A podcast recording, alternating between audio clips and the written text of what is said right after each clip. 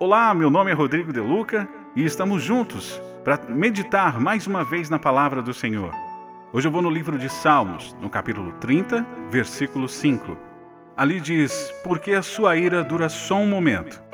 No seu favor está a vida. O choro pode durar uma noite, mas a alegria vem pela manhã. Chorar às vezes pode ser bom, mas sabemos que nem sempre é. Tantas vezes estamos com um nó na garganta que parece não passar. O mundo fica meio cinzento e tudo parece pior do que realmente é. Mas de um tempo para cá, eu aprendi uma coisa que tem me ajudado muito e eu acredito que possa te ajudar também. Quando o mundo parecer ruim, comece a agradecer pelas coisas boas. Os nossos olhos, por vezes, estão tão acostumados a olhar tudo de forma negativa que simplesmente esquecemos de procurar por aquilo que é bom e traz paz.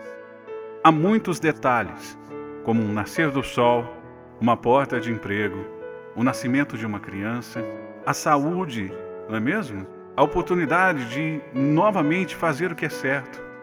Comece a olhar as coisas boas, os detalhes que Deus coloca na sua vida. Vamos juntos orar por alegria e para que a nossa janela da alma, os olhos, estejam limpos para procurar pelo que é bom. Eu trouxe essa passagem hoje para te fortalecer. Eu tenho certeza que se você guardar a palavra de Deus no seu coração, ela vai ser luz para a sua vida. Você vai sair de situações tão difíceis de uma maneira tão assim. Como foi que isso aconteceu? Não é mágica, é poder de Deus na sua vida. Quando nós declaramos a palavra do Senhor, ela é viva e eficaz e tem poder para salvar, para restaurar, para curar, para mudar situações, mas nós precisamos o quê? Ter fé. Tenha fé, pratique a sua fé. Enxergue aquilo que você ainda não pode tocar. Deus vai fazer o melhor na sua vida, porque Ele te ama. Não por obrigação, porque obrigação Ele já não tem nenhuma. Ele já se entregou na cruz por nós, já pagou um alto preço. Ele desceu do sublime trono para vir aqui caminhar conosco, mortais, ensinar da Sua palavra, mostrar que é possível viver o milagre, fazer o milagre através do Seu poder, através do nome de Jesus. Nós temos que crer que esse Deus é maravilhoso e se entregou por nós.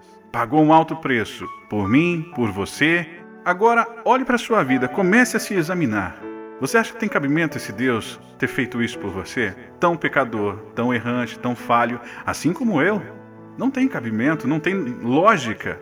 Você faria isso? Você pagaria esse preço por alguém que você conhece e fala, não, é por essa pessoa não. Mas Jesus pagou por ele. Pagou esse mesmo preço que ele pagou pela sua vida, pela minha vida, pela vida do A, do B ou do C, a decisão de ser pessoas melhores é nossa. A decisão de ter o caráter de Cristo é nossa.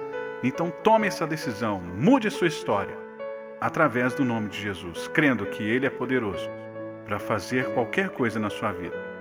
Ele vai fazer acontecer, mas descruze os braços, comece a lutar e a buscar, porque esse Deus é contigo. Deus abençoe. Até mais.